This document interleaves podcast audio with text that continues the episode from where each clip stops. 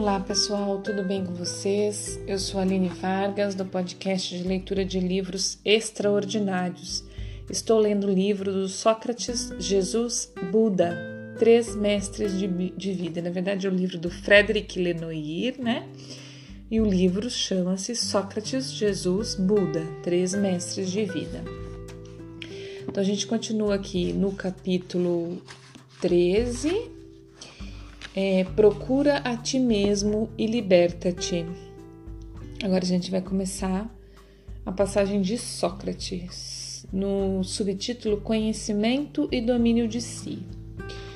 Para Sócrates, uma boa leitura e uma boa escuta para nós. Para Sócrates, o pior dos males não é o desejo apego, mas a ignorância. É ela a causa de todos os males o erro, a injustiça, a maldade, a vida des desregrada, tudo o que faz mal a alguém, mas, sobretudo, a si mesmo. É por causa da ignorância, em resumo, que os homens fazem sua própria desgraça. É, pois, totalmente necessário. Calicles, que o homem temperante que, como vimos, será justo corajoso e piedoso, seja um homem perfeitamente bom e que o homem bom haja bem e nobremente em tudo que faz, e que aquele que age bem conheça o contentamento e a felicidade, e que o mal que age com maldade seja infeliz. Sócrates é sustentado por uma convicção inquebrantável é pelo conhecimento da verdade, da verdadeira natureza das coisas que o homem se libertará do vício e da infelicidade. Aquele que alcançou o conhecimento do verdadeiro, do justo, do bom, só pode se tornar um homem bom e virtuoso. É de acordo com este ponto de vista que ele está convencido da bondade intrínseca dos deuses, porque eles possuem o conhecimento, são obrigatoriamente melhores que os humanos, já que o que é divino é belo, o sábio, o bom e tudo o que é assim. Auxilia, auxiliado por um filósofo que conseguiu essa libertação pelo saber, cada um é, portanto, chamado a dar à luz verdades universais que leva no mais íntimo de si e que, que o tornarão livre e verdadeiramente feliz. A mensagem de Jesus está mais uma vez em, conson... em consonância com a de Sócrates e do Buda. Se permanecerdes em minha palavra, sereis verdadeiramente será sereis verdadeiramente meus discípulos e conhecereis a verdade, e a verdade vos libertará promete ele aos que, o, aos que o escutam. Está em João capítulo 8, do versículo 31 ao 32. E quando seus interlocutores, que reivindicam descender de Abraão, replicam: Jamais fomos escravos de ninguém. Jesus lhes responde: Todo homem que se entrega ao pecado é seu escravo. E lhes promete: Se, pois, o Filho vos, vos liberta, sereis realmente livres. Está em João capítulo 8, do versículo 33 ao 36. Depois de dois mil anos de cristianismo, a palavra pecado é tão conotada que é difícil ouvir de um modo novo o que ela significa na boca de Jesus. Com uma preocupação jurídica bastante afastada do espírito dos evangelhos, a instituição eclesiástica estabeleceu progressivamente, ao longo dos séculos, uma lista de pecados, promovendo até mesmo uma curiosa distinção entre pecados veniais, que podem ser perdoados, e pecados mortais, que levam ao inferno. Os célebres sete pecados capitais, a preguiça, o orgulho, orgulho, a gula, a luxúria, a avareza, a cólera e a inveja, além do caráter infantil de semelhante lista de pecados, que afinal de se originam mais da moral comum do que dos evangelhos, é preciso lembrar que Jesus dá uma única definição da palavra. o que separa de Deus, quer dizer, do amor e da verdade. Pecar é romper com Deus, é agir fora do amor e da verdade. A palavra pecado é a tradução do latim peccatum, que significa falta.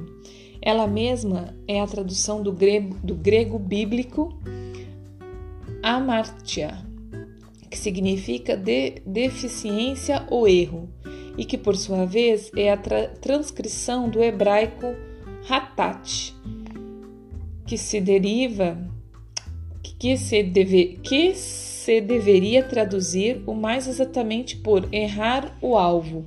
Pecar é se enganar de alvo, mal orientar o desejo ou então não atingir o verdadeiro objetivo visado. A partir do momento em que agimos mal, estamos no erro e separados da verdade, logo de Deus. Certamente, os célebres sete pecados capitais fazem parte dos comportamentos que podem afastar de Deus. Porém, como já observei, se Jesus não vai ao encontro da lei, ele entende lhe conferir profundidade e ressonância pessoais e interiores. Ele não veio acrescentar novas leis ou definir novos pecados, mas mostrar que todo verdadeiro pecado se define segundo o amor, e que não é por medo do inferno que não se deve pecar, mas por medo de provocar a própria desgraça e a desgraça dos outros, afastando-se de Deus. Em resumo, é por amor que convém evitar o pecado, e depois de ter longamente caminhado, depois de ter errado e se erguido, a alma nem mesmo é mais tentada pelo pecado, pois aprendeu a conhecer sua natureza nociva. Assim que ele recupera o acesso ao amor, e é verdade, o homem sai do pecado. Ele reata com sua fonte não está mais afastado, fechado em si mesmo, no erro ou no egoísmo. Portanto, não existem pecados objetivos que se poderiam listar e considerar como definitivos. Todo vício moral enraizado, a avareza, o orgulho, a luxúria, etc., é certamente um pecado, mas o homem pode sair dele a qualquer momento, desde que tome consciência de seu erro e modifique seu comportamento. E há outros pecados que Jesus denuncia com muito mais força nos evangelhos: a hipocrisia religiosa e a falta de compaixão. Profunda semelhança entre o ensinamento de Jesus e os de Sócrates e o do Buda. A gra... profunda semelhança entre os ensinamentos de Jesus e os de Sócrates e do Buda. A gravidade do pecado não está ligada à falta em si, mas a intenção que a orienta e a seu caráter mais ou menos voluntário. Quanto mais a falta é consciente e intencional, mais ela é pesada e submete aquele que a comete às suas pulsões, às suas paixões, ao seu orgulho ou ao seu egoísmo. Inversamente, um erro que se comete por ignorância ou por paixão cega é mais perdoável. É o sentido do tão comovente, da tão comovente palavra que o Cristo pronunciara na cruz por, por compaixão, por seus carrascos e pela multidão que zomba dele. Pai, perdoai-os, porque eles não sabem o que fazem. Se de fato eles soubessem o que faziam e quem era verdadeiramente Jesus, jamais teriam agido daquele modo. O Buda, Sócrates e Jesus concordam, pois ao afirmar que o homem não nasce livre, ele se torna livre. Ele se liberta ao sair da ignorância, ao aprender a discernir o verdadeiro do falso, o bem do mal, o justo do injusto, ao aprender a se conhecer, a se dominar, a agir com sabedoria. E para Jesus, essa formação não é apenas moral, ela não se admite apenas pela educação, experiência, conhecimento racional mas também pela fé e pela graça divina que instrui todo ser humano em seu próprio coração. Então a gente terminou o capítulo 13 e mais uma vez aqui eu vejo um, um, muito claro para mim que são duas coisas que nos levam à verdade: o autoconhecimento e o estudo. E esse estudo, gente, ele não pode ser limitado. Eu já falei isso e vou falar mais uma vez. Quando você se limita a só estudar cegamente o que você acredita, sem dar ouvidos é, a outras perspectivas, você não está encontrando a verdade. Você só encontra a verdade quando você se conhece profundamente, então você precisa ir fundo no seu autoconhecimento e também no estudo de diversas perspectivas, para daí sim você. Então, como eu estava falando, gente, deu uma paradinha aqui, pessoal passou alguns barulhos. É, a gente só conhece a verdade quando a gente faz o nosso autoconhecimento profundo e quando a gente estuda diversas perspectivas. Para quem está acompanhando esse livro, já está fazendo isso, né? Você está estudando e, e lendo, né? Escutando aí um livro que fala de três mestres, né? Três mestres aparentemente diferentes, é, de dois, né? Que fundaram religiões, né? Que, que, que são, são fontes de inspirações de religiões, né, do budismo, né, do Buda e do cristianismo, Jesus. Sócrates não necessariamente criou uma religião, mas tem tem um, um, uma influência muito grande na filosofia, que também não deixa de ser uma religião, né? Se for bem pensar, os filósofos acabam vivendo num tipo de religião, né? Um pouco mais é, filosófica, pois é filosofia, mas enfim, é, o que, que eu quero falar com isso? O que eu já falei várias vezes. É, é assim que a gente afirma de verdade, verdadeira, do fundo da nossa alma, quem somos e, e conhecemos a nossa verdade. Porque se a gente fechar as portas para outros conhecimentos, para outros conhecimentos, para análise de outras possibilidades, né? Existe tanta coisa, gente, mas tanta coisa neste mundo, neste universo, nessas galáxias. Olha a quantidade de galáxias que existe. É, é, muita coisa, muita coisa que, que a gente não tem a mínima, é, é, assim, nem uma ponta de um dedo de conhecimento quando a gente se fecha, né? não, a minha verdade é só essa e, e não existe outra verdade. Desta forma, você não tem a sua verdade, porque a gente só consegue afirmar a nossa verdade quando a gente se questiona, quando a gente vai a fundo nos conhecimentos, como eu disse, no autoconhecimento e no conhecimento do mundo, né? De outras perspectivas. Então, nós estamos de parabéns, né? Você que está aqui acompanhando comigo está de parabéns em, em, né, em se abrir, em se dar a oportunidade de conhecer novas coisas, né, de escutar outros, outras possibilidades e não paramos, não paremos por aqui, né? É, eu estudo todas as, olha, eu estudo, é, é, né? Eu sou bióloga, então estudei biologia. E, e, e, o mais engraçado, que não é engraçado na verdade, mas que é muito maravilhoso, é engraçado porque é feliz para mim. Que é possível, diante de tudo isso que eu venho estudando, é possível unir todos os conhecimentos é, e acreditar em Deus, em acreditar. Porque quando eu comecei a biologia, né, eu sempre fui muito, sempre fui muito espiritualizada, sempre, assim, desde muito nova.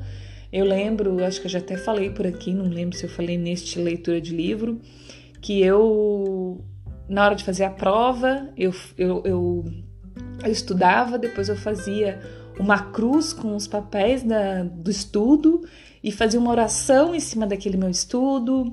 É, e tudo assim, de mim mesmo, sabe? Sempre, sempre fui muito, muito, muito mesmo é, ligada à espiritualidade, assim, sem muito entender, é, inicialmente é, me denominando católica, depois eu já frequentei muito o espiritismo, né? O, o Allan Kardec e já até inclusive também frequentei evangélica um pouco, mas já fui em alguns cultos, algumas coisas. em todos os lugares eu vi Deus. Em todos os lugares eu me senti bem, mas eu não me sentia completa, porque sempre existia uma limitação que eu via claramente, sem nem entender, eu via que era a limitação do homem, né? E com todos os estudos que eu já fiz e que eu venho fazendo cada dia mais, eu tenho certeza hoje da minha fé, eu tenho certeza da existência da força maior que a gente chama de Deus, porque também a gente pode chamar de diversos outros nomes, porque Deus não é uma caixinha é, ou, como eu disse, uma figura masculina sentada num, num, num trono lá no céu, né? Não é isso que é Deus. Deus é muito, muito, muito, muito, muito maior do que isso.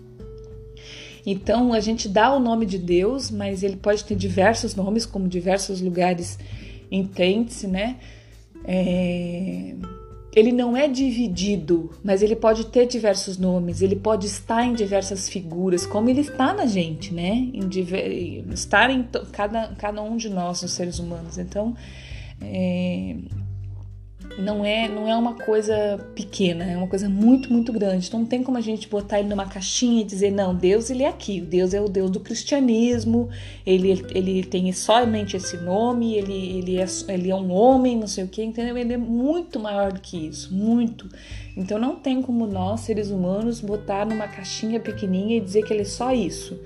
Por isso que eu não concordo muito com, com, com esse pensamento pequeno de você dizer que é só aquilo. Porque não tem como dizer que é só aquilo, é, é muito grande, é muito grande, é, é absurdamente grande. Então, nós seres humanos não temos dimensão. A gente não pode dizer que é pequeno, que é só isso aqui que eu acredito. Por isso que eu acredito demais em Jesus, acredito em Buda, acredito em Sócrates e todos os outros mestres que já estiveram aqui e que ainda vão estar, que ainda vão passar pela Terra, que trazem a mesma mensagem, né? A mesma mensagem de amor e da verdade, né?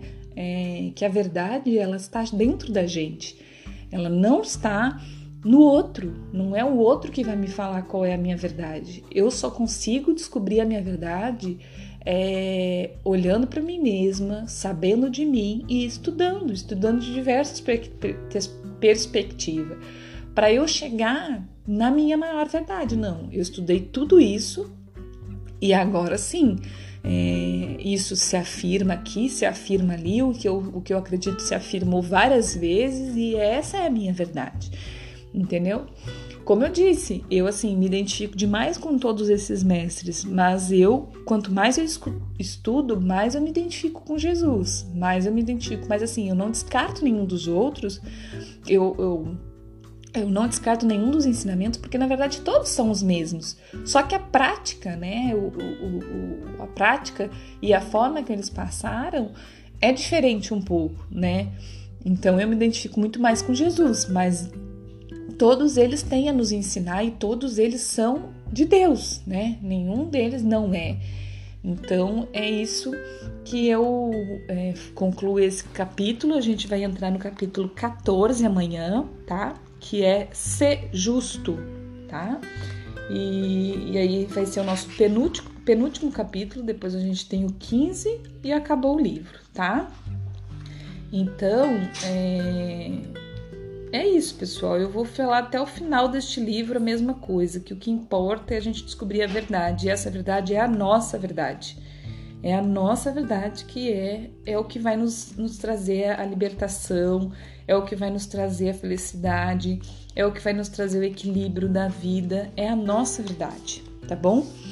Então, por hoje, muito obrigada, um beijo, bom dia, boa tarde, boa noite, até amanhã.